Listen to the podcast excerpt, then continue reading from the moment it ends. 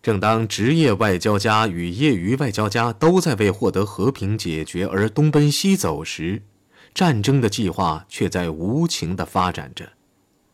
那天中午，在一个弥天大谎的驱使下，希特勒发布了第二道入侵令。伯恩特觉得被波兰人屠杀的日耳曼人的数字太小，便自作主张加了一个零。开始时，希特勒不相信数目有这么大。伯恩特回答说：“这数字可能有点夸大，但是既然会这样大，那肯定是发生了可怕的事情。”希特勒听完后大喊大叫道：“他们要为此付出代价！我要好好教训他们一番！”让他们永远也不要忘了，谁也别想阻拦我。我绝不让我的日耳曼人像牲口一样被宰杀。说到这里，元首便走到电话机前，当着伯恩特的面，便令凯特尔发布进行战争之一号指示。这份指示早已准备就绪，只需将开头的那几句话根据情况稍作改动便可。由于德国东部边界局势已变得无法忍受，而政治解决的一切可能性均已告罄，本人决定用武力解决。向波兰发动进攻的日子便确定于第二天星期五，也就是九月一号。在西方则不采取任何行动。这份指示被派人送到各高级军官手中。由他们再以最机密的办法向野战指挥员发布特别令。到下午四点，开始入侵的执行令已经落实，部队和装备已经开始向边界附近的前线移动。与此同时，党卫队安全处的头子也向波兰边界上一支秘密的德国部队发布了特别令。在此之前，海德里希就炮制了一个穷凶极恶的计划——希姆莱战役。这给了希特勒发动进攻提供了一个绝妙的借口。乔装成波兰士兵和游击队的保安处先遣队将于入侵前夕在边界上挑起事端，在刚好四个小时后，便向一个森林车站发动进攻，击毁一德国海关大楼，并短暂地占领格莱维茨的广播电台。这是最重要的。在对准麦克风喊完“反德”口号后。假冒的波兰人便随即后撤，并要留下不少尸体，以证明这里曾发生过战斗。尸体是不成问题的。海德里希已经在集中营里选好了受害者，他们被称为“罐头食品”。在柏林经过五个半小时的延误后，利普斯基大使终于于下午六点三十分被领进里宾特洛甫的办公室。利普斯基又疲倦又紧张，宣读了一份简短的声明。声明说，波兰政府正在赞许地考虑英国关于德波双方直接进行谈判的建议，并将就此问题在数小时内作出正式答复。他直截了当地说，从下午一点起，他就力图做此证明。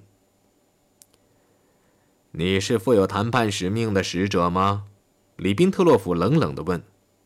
利普斯基回答说，他目前暂时得到指示。将他刚才宣读的声明转达给德国。里宾特洛甫驳斥说：“他原以为利普斯基是负有全权谈判使命的代表前来柏林的。”他咄咄逼人地问：“你是否有权就德国的建议现在就与我们谈判吗？”利普斯基表示无此权。那么好了，我们没有必要再谈下去。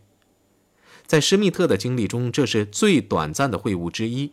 他就此宣告结束。利普斯基没有要求看希特勒的十六点建议，即使里宾特洛甫主动出示这一建议，利普斯基也无权受领。他有他的命令要遵守，不要进行具体谈判。显然，波兰人有信心鞭打德国人，因而无意讨论希特勒的建议。英法两国也不愿劝波兰进行谈判。利普斯基回到大使馆后，便往华沙挂电话，线路不通，德国人已将通讯切断，他们并没有什么需要知道的了。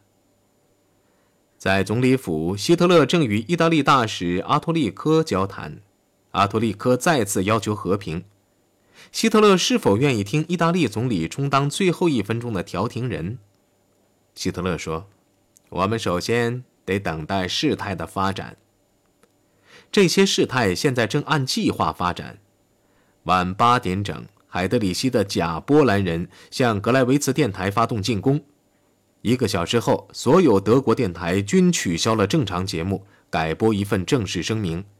该声明一字不漏地重复了那份十六点的建议。”该建议的合情合理，连不友好的外国人都深受感动。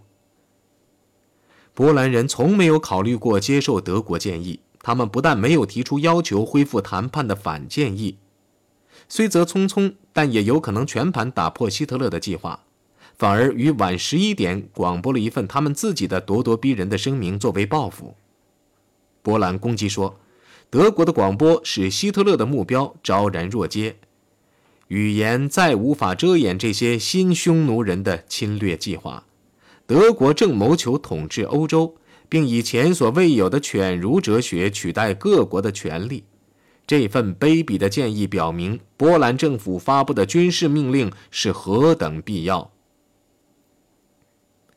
里宾特洛甫前往总理府看看元首对波兰的广播做什么反应。希特勒说：“没法子了。”一切都动起来了。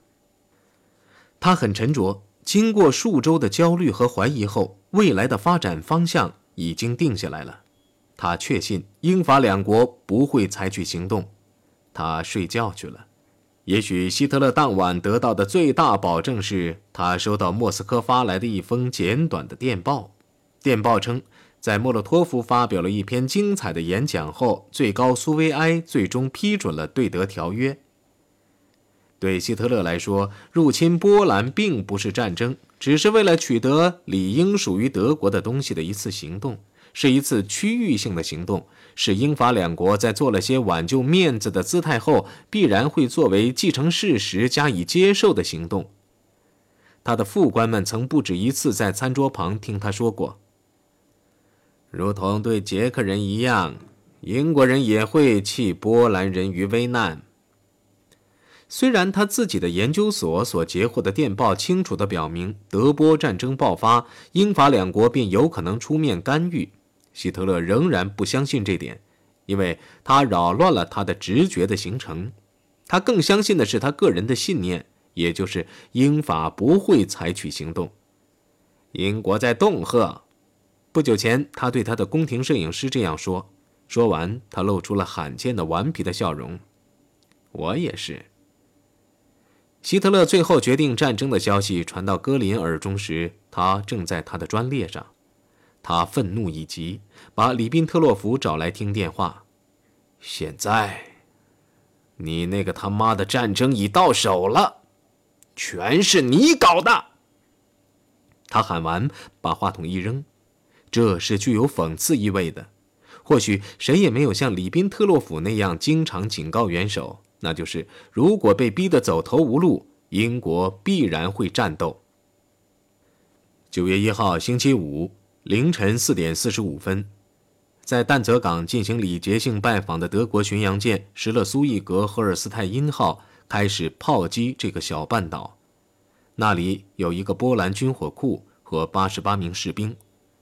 与此同时，炮火也猛轰波德边境。接着，德军的步兵和坦克便大规模向东挺进。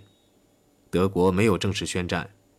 一小时后，希特勒向其部队广播了一项文告。他说：“除了武力对付武力外，他别无选择。”在罗马，墨索里尼外表上很平静。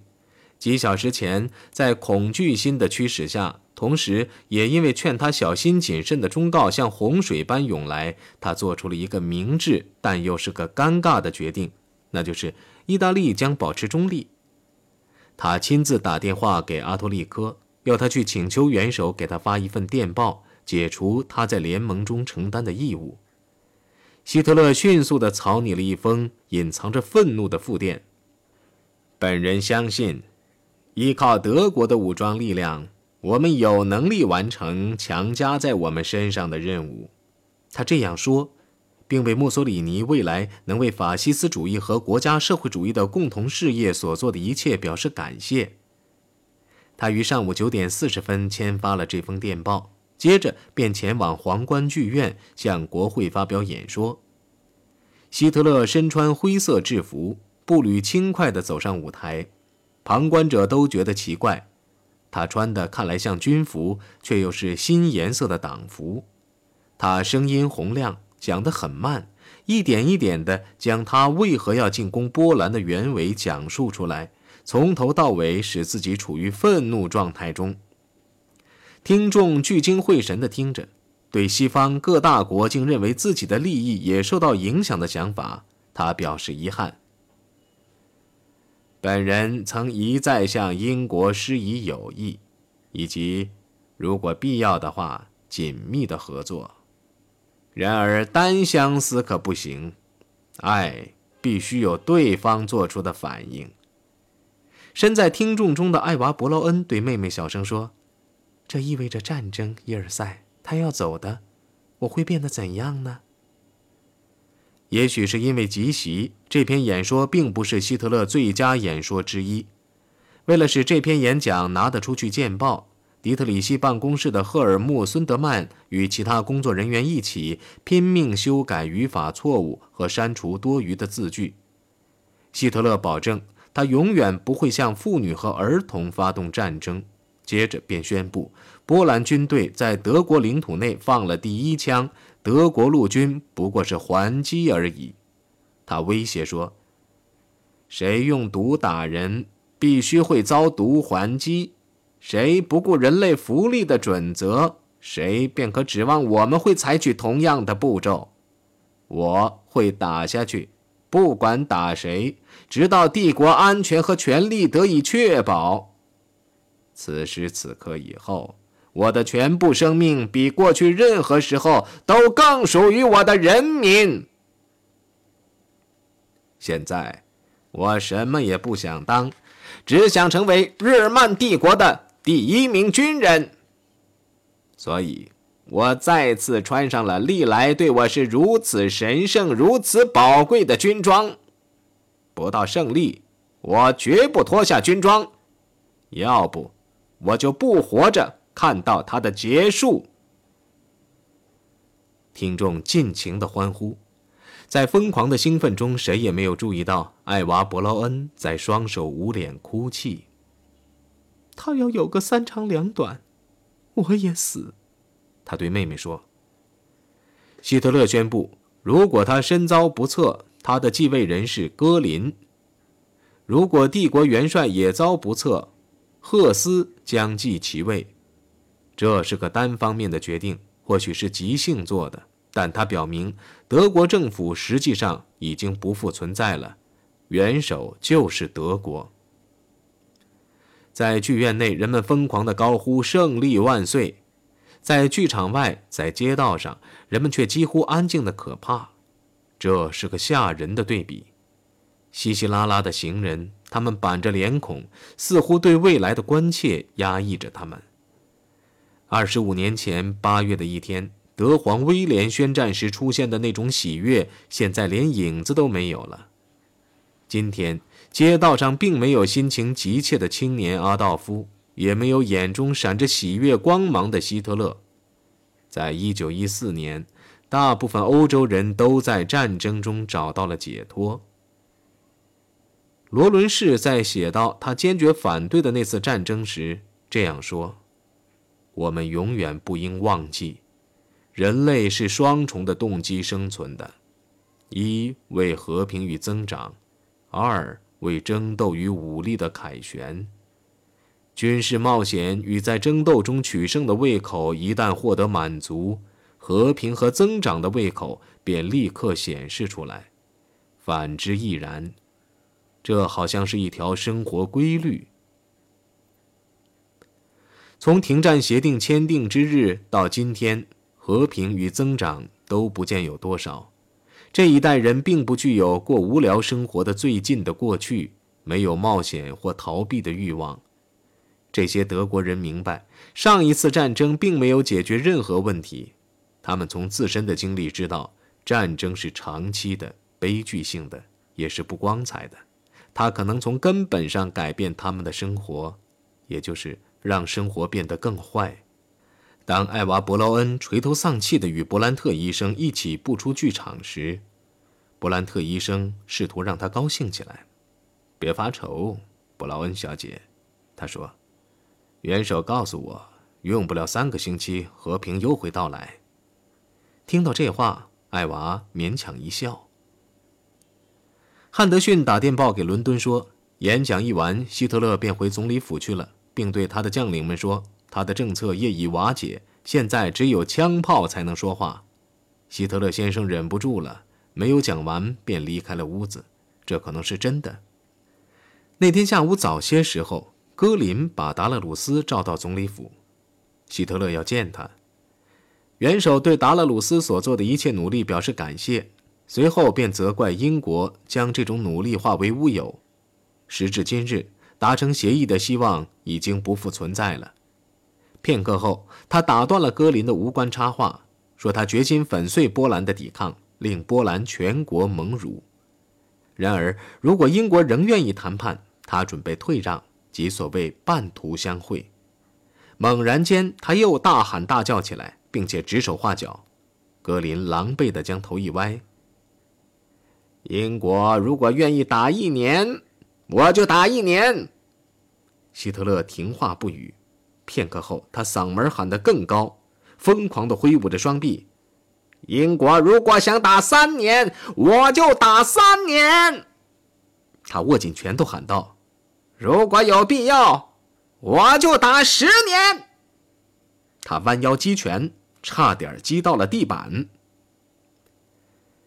一会儿，希特勒来到客厅，此时的他却似乎处在喜悦和兴奋之中。他向里宾特洛甫和两名副官喊道：“军队进展之神速，超过了他最大胆的想象。整个战役在西方来不及草拟抗议书前便可结束。”此时，法国问题专家阿贝茨主动发表意见，说法国将会宣战。希特勒把脸转向里宾特洛甫，举起双手做恐怖状：“饶了我吧，你的专家别再发表什么断言了。”他一边说，一边对德国外交人员大加讥讽，说什么他们拿的薪水最高，用的通讯工具最现代化，但所做的答案历来是错误的。在征兵，在莱茵兰，在德奥合并，在苏台德危机，在占领布拉格等问题上，他们都预言会发生战争。他们的五官也一样糟糕。要不是因为早饭吃的太多，搞钝了脑筋，他们在各自的国家收集到的关于时局概况的材料，还没有我在柏林得到的清晰。就是因为我的政策不适合他们的需要，在发来的报告中，他们提供假情况，在我的道路上设置障碍。你必须明白，利宾特洛夫，我已经最后决定，不听那些曾屡屡向我伪报或谎报的人们的意见。我要自行其事，以自己的判断行事。在上述这些事件中，他比干练的专家给我的高见还有力。在伦敦，波兰大使爱德华拉仁斯基在唐宁街十号会见了哈利法克斯勋爵。他主动提出，根据英波互助条约第一条，他的政府认为希特勒的入侵应视为侵略。哈利法克斯说：“这。”我没有多少怀疑。两人来到大厅时，前来参加内阁紧急会议的各位大臣都陆续到了。财政大臣约翰·西蒙爵士抓着拉人斯基的手说：“我们现在可以握手了。我们同舟共济。英国没有抛弃朋友的习惯。”数分钟后，张伯伦建议内阁向希特勒提出最后警告，那就是：除非停止敌对行动，否则英国将履行其向波兰承担的义务。他警告说：“这封电报措辞应谨慎，不用最后通牒的措辞，否则德国人便有可能立即攻击英国的船只。”全世界对此突然袭击虽然早有预料，却仍大受震惊。梵蒂冈未予谴责，他通过赫隆德红衣主教秘密向波兰政府施加压力，要他与希特勒谈判。罗斯福总统的第一个反应是呼吁交战双方保证不轰炸平民百姓或没有设防的城市，这是希特勒曾公开许下的誓言。罗斯福的声明仅使他烦恼。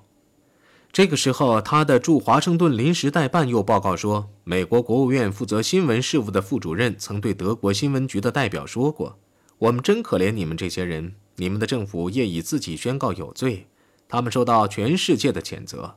如果现在英法和德国发生战争，这场浴血将是绝对没有必要的。